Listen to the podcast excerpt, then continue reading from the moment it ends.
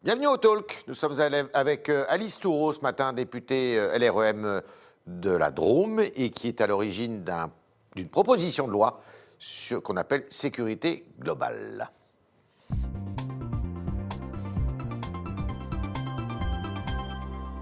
Bonjour Alice Toureau. Bonjour. Alors, je disais donc que vous étiez avec Jean-Michel Fauvergue, l'ancien patron du RAID, euh, à l'origine d'un texte, proposition de loi, qui arrive aujourd'hui à l'Assemblée nationale, sécurité globale. Pour faire clair, vous précisez les missions des différents acteurs de la sécurité en France, et puis vous ajoutez euh, quelques dispositions, dont une qui fait pas mal euh, parler, qui est l'article 24 sur le fait de pouvoir ou pas filmer euh, des policiers euh, ou des forces de l'ordre en général. Donc euh, d'abord, ce texte, il arrive aujourd'hui à l'Assemblée nationale, il reçoit déjà 1300 amendements. C'est un texte très contesté. C'est un texte qui est surtout très important et la sécurité, c'est un sujet qui intéresse tous les Français, qui intéresse aussi les parlementaires. Donc c'est normal que chacun ait envie de participer et qu'il y ait beaucoup d'amendements euh, sur ce texte. Ça va être des débats qui vont être passionnants et qui vont certainement durer jusqu'à jusqu'à ce week-end. Avec Jean-Michel Fauvert, vous avez écrit un, rapport sur le continuum de sécurité. En gros, comment euh, euh, chacun exerce sa mission entre police nationale, police municipale, agents privés aussi, 160 000 personnes à peu près qui travaillent dans la sécurité privée. Euh, et euh, ce texte a évolué au gré euh, des circonstances. Est-ce que vous estimez qu'aujourd'hui, la sécurité qui était quand même absente du discours de l'exécutif par les dernières années, maintenant vient bougrement d'actualité? Le président a toujours eu un discours très ferme hein, sur les questions de, de Il en parlait peu. Il en a parlé beaucoup. Ah bon? En tout cas, c'est un sujet qui est encore là euh, cet automne. Et comme vous l'avez euh, dit, c'est un texte qu'on va étudier cette semaine à l'Assemblée nationale. Nous, ça fait deux ans qu'on travaille sur ce sujet avec Jean-Michel Fauvergue, puisque vous Les mauvaises langues disent euh, qu'il a été récupéré par Darmanin d'une certaine façon, que c'est devenu un projet de loi maintenant. Alors, c'est un, c'est un sujet sur lequel nous travaillons depuis deux ans. On a rendu notre rapport avec Jean-Michel Fauvergue à Édouard Philippe en septembre 2018. Et depuis, on l'a présenté un petit peu partout. Vous l'avez rappelé, hein, les, grands axes de travail pour nous, ça a été comment on fait travailler ensemble mieux les forces de sécurité régaliennes, c'est-à-dire la police nationale, la gendarmerie nationale, les polices municipales et le secteur de la sécurité privée. Et pour donner quelques chiffres, vous l'avez dit, la sécurité privée, c'est environ 175 000 personnes aujourd'hui, les polices municipales 33 000 et la police nationale, gendarmerie nationale environ 250 000. Mhm. Ça permet d'avoir une cartographie de nos, forces de sécurité. Le reproche qu'on fait beaucoup à la police, et ça vous ne l'abordez pas beaucoup, et à la gendarmerie, mais surtout à la police, parce que la gendarmerie, c'est une organisation quand même plus militaire, c'est qu'il y a, euh, il y a, trop de bureaucratie, les gens sont trop dans les bureaux et pas assez sur le terrain. Ça, vous n'y remédiez pas dans le, dans ce rapport Alors, ça n'est pas une loi de sécurité euh, intérieure, un projet de loi de sécurité intérieure. C'est vraiment un texte qui nous, nous tient à cœur parce qu'il est le fruit de notre travail avec Jean-Michel Fauvergue depuis deux ans désormais et qu'il a été nourri à l'automne d'un titre qui vise à protéger ceux qui nous protègent, c'est-à-dire nos forces de l'ordre, quand ils sont victimes de violences. Il dit que c'est dérisoire, euh, Jordan Bardella, le leader de, enfin, après Madame Le Pen du Rassemblement national alors c'est un texte qui est très équilibré, qui n'est pas du tout dérisoire. D'ailleurs, s'il y a 1300 amendements, il y a plus de 30 articles dans ce texte. C'est deux ans de travail, donc ça n'est absolument pas dérisoire. C'est des mesures très importantes. Pour les polices municipales, on va leur donner les moyens de leur efficacité sur le terrain. Pour le secteur de la sécurité privée, parce qu'on a des objectifs, notamment mmh. les Jeux olympiques, la Coupe du monde de rugby, et il va falloir mieux encadrer ce secteur, mieux le contrôler. Et puis, il faut qu'on protège ceux qui nous protègent et qu'on puisse sanctionner mieux les violences qui sont commises. à quand? Alors, en première lecture, certainement cette semaine, à l'Assemblée nationale, quand les débats seront terminés. Et ensuite, comme vous le savez, le chemin d'un texte, hein, c'est ensuite d'aller au Sénat. Donc je ne peux pas vous répondre, commission je ne peux pas vous donner de date aujourd'hui. Alors il y a trois sujets sur lesquels je voudrais intervenir sur le fond. La première, c'est l'armement des polices municipales. Il y a très peu de polices municipales qui sont armées aujourd'hui en France. Non, 82% des policiers municipaux sont armés aujourd'hui. Ils sont armés aujourd'hui Sont armés, et ça n'est pas une obligation. En fait, ce qu'il faut rappeler vraiment, c'est que la tranquillité publique, c'est un pouvoir du maire, comme la sécurité publique est un pouvoir de l'État. Ça relève de l'autorité du maire. Et donc c'est l'autorité du maire. C'est le maire qui choisit d'avoir ou de ne pas avoir de police municipale.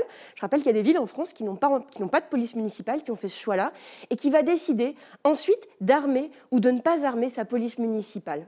Deuxième chose, l'atteinte à l'autorité publique. On l'a vu encore euh, ce week-end avec une policière qui s'est fait euh, percuter euh, en, France alors qu'elle intervenait pour, mettre fin à une rixe.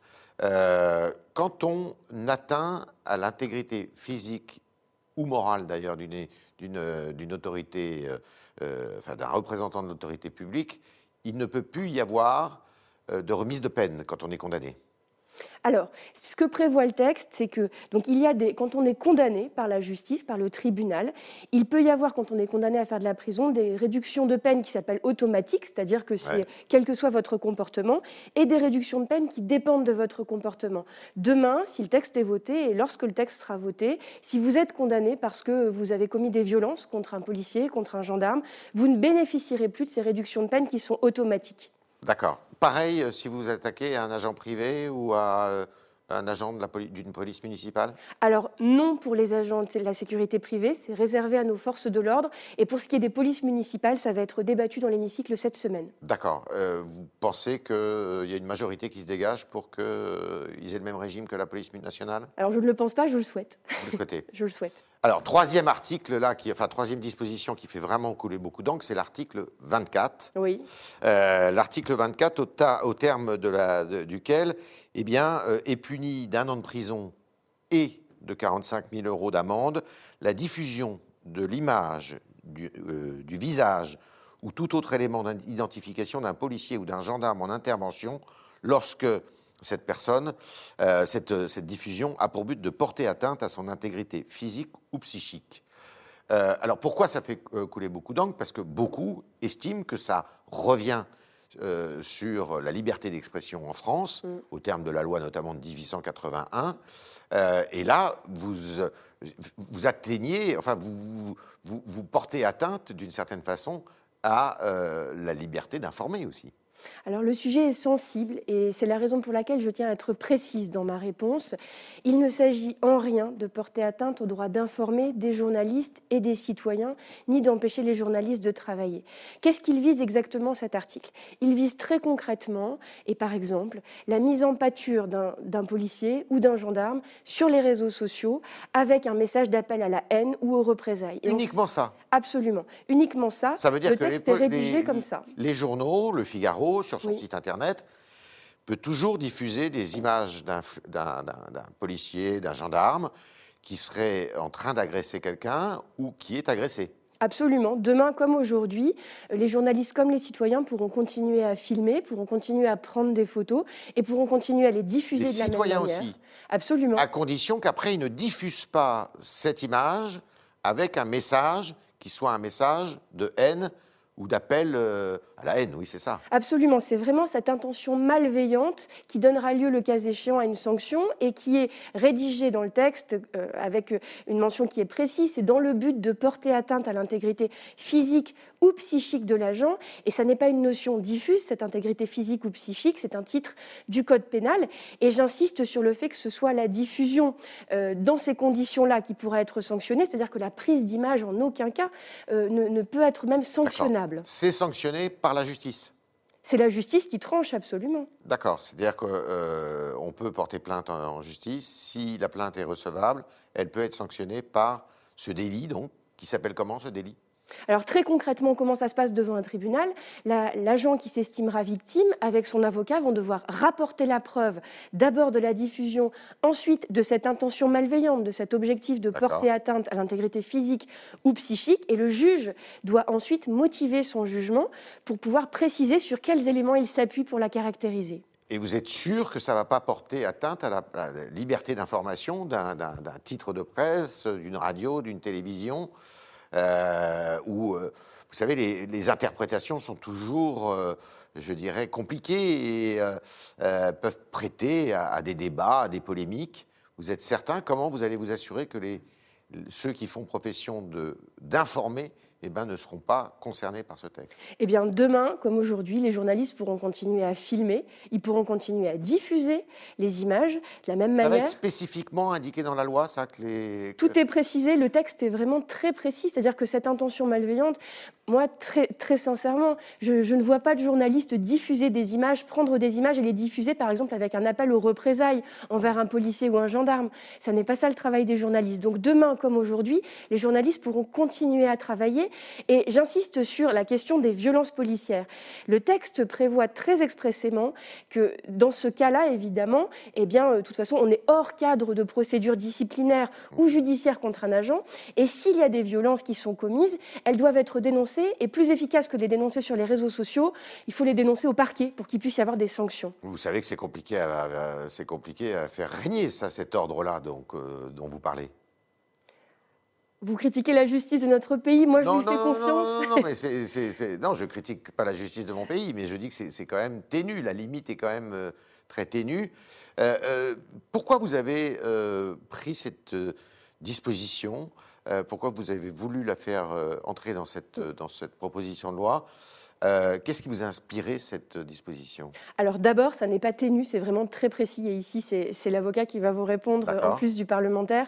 Donc cette intention malveillante doit être caractérisée, ça c'est le travail de la justice, mais ce n'est pas quelque chose de diffus. Et je tiens à insister sur ce point parce qu'il euh, n'y a absolument pas d'atteinte à la liberté d'informer, c'est important de le préciser, ni d'obligation de floutage, euh, comme j'ai pu, pu le lire. Il n'y a pas de floutage, toutes ces indications de floutage n'existent plus Il n'y a pas de floutage dans le texte. Je suis rédacteur du texte et je, je vais le porter cette semaine avec Jean-Michel Fauvergue, il n'y a aucune obligation de floutage dans le texte. Qu'est-ce qui vous a inspiré d'ailleurs ce texte? Alors c'est quoi? C'est ce que vous avez constaté pendant les manifestations des Gilets jaunes? C'est euh, évidemment c'est les, les, retours que nous avons pu avoir de nos forces de l'ordre, nos policiers, nos gendarmes sont de plus en plus victimes de ce type de de ce type de... Favorable à cette disposition. Hein. Certains, certains syndicats souhaiteraient même que nous allions plus loin. C'est-à-dire que certains syndicats souhaiteraient euh, avoir cette obligation de floutage systématiquement euh, quand, il, y a une diffusion euh, des images. Mais ce n'est pas ce qui est prévu par le texte, encore une fois. Qu'est-ce qui vous a inspiré ce texte? Les, témoignages des policiers et des gendarmes que nous avons eus, les témoignages également que le président de la République a pu avoir lorsqu'il a reçu les syndicats de police à l'Élysée au mois d'octobre. Et c'est la raison pour laquelle moi je, je suis convaincue et c'est notre devoir en tant que parlementaire de protéger ceux qui nous protègent et qui protègent nos institutions. On ne peut pas, quand on est policier ou gendarme, avoir peur de rentrer chez soi, euh, avoir peur d'amener ses enfants à l'école. Des agressions quotidiennes, hein, il faut le dire. Des agressions quotidiennes, parce qu'on a été mis en pâture sur les réseaux sociaux, que votre adresse personnelle a circulé, euh, parce que vous êtes intervenu, par exemple, sur une, interpellation un petit peu musclée. Combien par jour de policiers ou de gendarmes agressés? Alors, je n'ai pas de chiffres à vous donner. Oui. Euh, et L'autre versant, ce sont les violences qui pourraient être commises par les, forces de l'ordre, qui sont dénoncées comme violences policières. Oui. Le ministre de l'Intérieur, le président de la République ne reconnaissent pas ce terme, ils n'en veulent pas. Quelle est votre opinion, vous, là-dessus?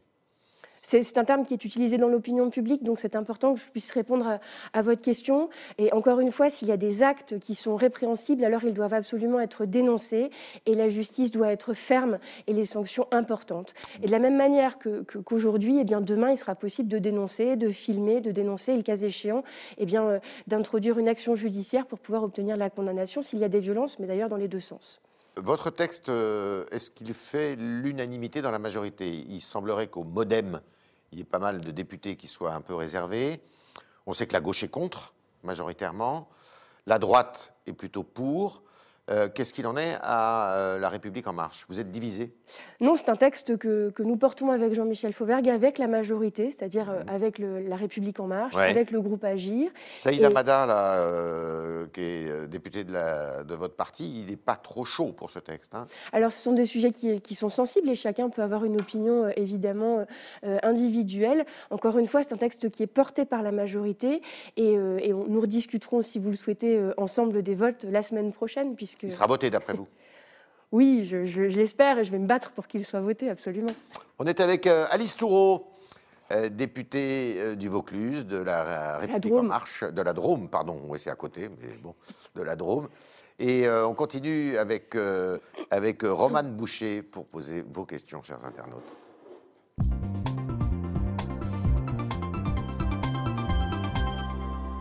Bonjour Romane. Bonjour Yves Tréhard. Bonjour Alice Toureau. Bonjour Romane. Euh, alors, sur la loi de sécurité globale, on a une question de Farouk qui demande un recours au 49.3 est-il envisagé en cas de difficulté à faire passer cette loi?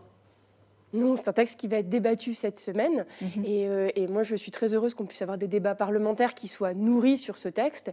Et ensuite, hein, il faut expliquer un petit peu comment ça fonctionne. C'est-à-dire que quand le texte est voté en première lecture à l'Assemblée nationale, il va aller au Sénat. Et puis, euh, soit on se met d'accord avec le Sénat. Il devrait rencontrer une majorité au Sénat. Alors, je ne lis pas dans l'avenir, mais je le souhaite et je vais me battre encore une fois euh, pour. Et puis ensuite, soit il revient en deuxième lecture à l'Assemblée nationale, soit on se met d'accord avec le Sénat sur une version qui convienne aux deux assemblées. Voilà comment ça se passe dans la procédure parlementaire. Autre question. Aude demande pourquoi refuser de donner le statut d'officier de police judiciaire aux polices municipales dans leur domaine d'intervention? Elle dit ça, ça leur permettrait d'avoir un réel poids sur les questions de tranquillité publique. Qu'est-ce que vous pouvez lui répondre? Quelle est votre réponse? C'est une excellente question et c'est une question sur laquelle on a beaucoup travaillé parce qu'effectivement, euh, c'est une demande de certains élus locaux. Mais ce qu'il faut savoir, c'est que si on, si on confie ce statut d'officier de, de police judiciaire à nos policiers municipaux, ils vont passer énormément de temps à faire de la procédure, donc ils ne peuvent plus être sur la voie publique. Et il faut bien expliquer à ceux qui nous écoutent que les actes d'investigation, les actes d'enquête, ça, ça relève de la police nationale, de la gendarmerie nationale. Et ça n'est pas la police municipale. C'est important que nos policiers municipaux soient sur la voie publique pour pouvoir justement intervenir le plus efficacement possible pour toutes les incivilités du quotidien notamment. Autre question? Euh, dans la Drôme, oui, la région dont vous êtes député, Claire explique que près de 200 catholiques réclament la reprise des messes, à Valence notamment. Euh, que pouvez-vous leur répondre? Alors, il faut signaler que euh, les offices sont interdits aujourd'hui en période de confinement. Oui, je sais que c'est difficile. Vous le comprenez, ça? C'est quelque chose que je comprends, évidemment, et, je sais que c'est difficile et qu'on traverse ensemble une période euh, qui est compliquée. Est-ce que, simplement, ce que je voudrais euh, dire, c'est que la santé publique, c'est que chacun fasse un petit peu pour protéger tout le monde. Et donc, euh, je sais que c'est difficile, et le petit peu, souvent, c'est beaucoup, mais il faut que chacun fasse un effort pour essayer de protéger le maximum nos concitoyens. Et, et puis, moi, j'ai une pensée pour nos soignants qui sont au front et voilà, donc je sais que c'est difficile, je le sais. Est-ce que vous êtes d'accord avec euh, Jean Castex qui semblerait, il semblerait en tous les cas que euh, s'il y a réouverture des commerces le 1er décembre, eh bien l'exercice des cultes soit rétabli aussi le 1er décembre? Oui, moi, ce que je souhaite, c'est que nous puissions euh, reprendre tous une vie normale, la plus normale possible, le plus rapidement possible. Mais encore une fois, euh, nous sommes confrontés à une crise sanitaire et à un virus que, contre lequel nous devons nous battre. Et c'est ça qui doit nous occuper aujourd'hui. Mais évidemment, moi, comme tous les Français, j'ai envie que nous reprenions une vie normale le plus rapidement possible. Autre question, Roman. Sur le Covid et le confinement, Pierre trouve que la gestion des crises par LREM est trop sécuritaire. Il dit confinement, surveillance, attestation. Quand va-t-on nous lâcher la bride? Est-ce que vous pouvez lui répondre? Oui, quand le, quand le, virus ne sera plus là, quand on aura un vaccin. vous comprenez qu'il y, y, a quand même une incompréhension dans une partie de la population qui dit mais on a une menace terroriste, on a euh, une délinquance qui est quand même très importante, euh, alimentée par des règlements de compte, des trafics de drogue, des choses comme ça. Et on envoie les forces de l'ordre euh, verbaliser des gens qui sont dans la rue, qui marchent tranquillement et qui peut-être n'ont pas leur attestation. Vous ça normal je, le comprends et je trouve que c'est normal parce que je voudrais rappeler les chiffres. Hein. On a aujourd'hui, euh, toutes les 30 secondes en France, une entrée en service de réanimation et toutes les 4 minutes, on a une personne qui meurt en France du Covid. Et c'est ça notre objectif, c'est vraiment de, limiter le nombre de morts. Et encore une fois, la santé publique, c'est que chacun fasse un petit peu, c'est ce qui se passe avec les vaccins. Chacun se fait vacciner pour qu'une maladie euh, éventuellement disparaisse ou en tout cas ne se propage plus. C'est ça la santé publique. Donc là, chacun doit faire un effort et je sais que c'est difficile et qu'on demande un vrai effort euh, aux Français et je les, remercie d'être euh, chaque jour responsables. Dernière question, pourquoi sécurité globale? Pourquoi ce titre? Parce que parce qu'il s'agissait de faire travailler ensemble tous les partenaires de la sécurité, la sécurité publique euh, et puis la sécurité privée, nos polices municipales qui sont de plus en plus reconnues, de plus en plus importantes sur, euh, sur nos territoires. Et donc on a trouvé que ça avait du sens, cette sécurité globale. Avec Jean-Michel Fauvergue, que je salue s'il nous écoute ce matin. Merci Alisto, merci, merci député de la Drôme. Oui absolument. Euh, de la Drôme pour la République en marche et auteur donc de cette proposition de loi avec Jean-Michel Fauvert que vous l'avez signalé après un rapport que vous avez remis euh, à l'ancien Premier ministre euh, sur le continuum de sécurité justement qui résume cette nécessité de faire travailler ensemble toutes les, tous les acteurs de la sécurité dans notre pays. Merci de vos réponses, merci aux internautes qui ont pu poser leurs questions ce matin grâce à Roman Boucher qui était aux manettes. Et à demain, si vous le voulez bien.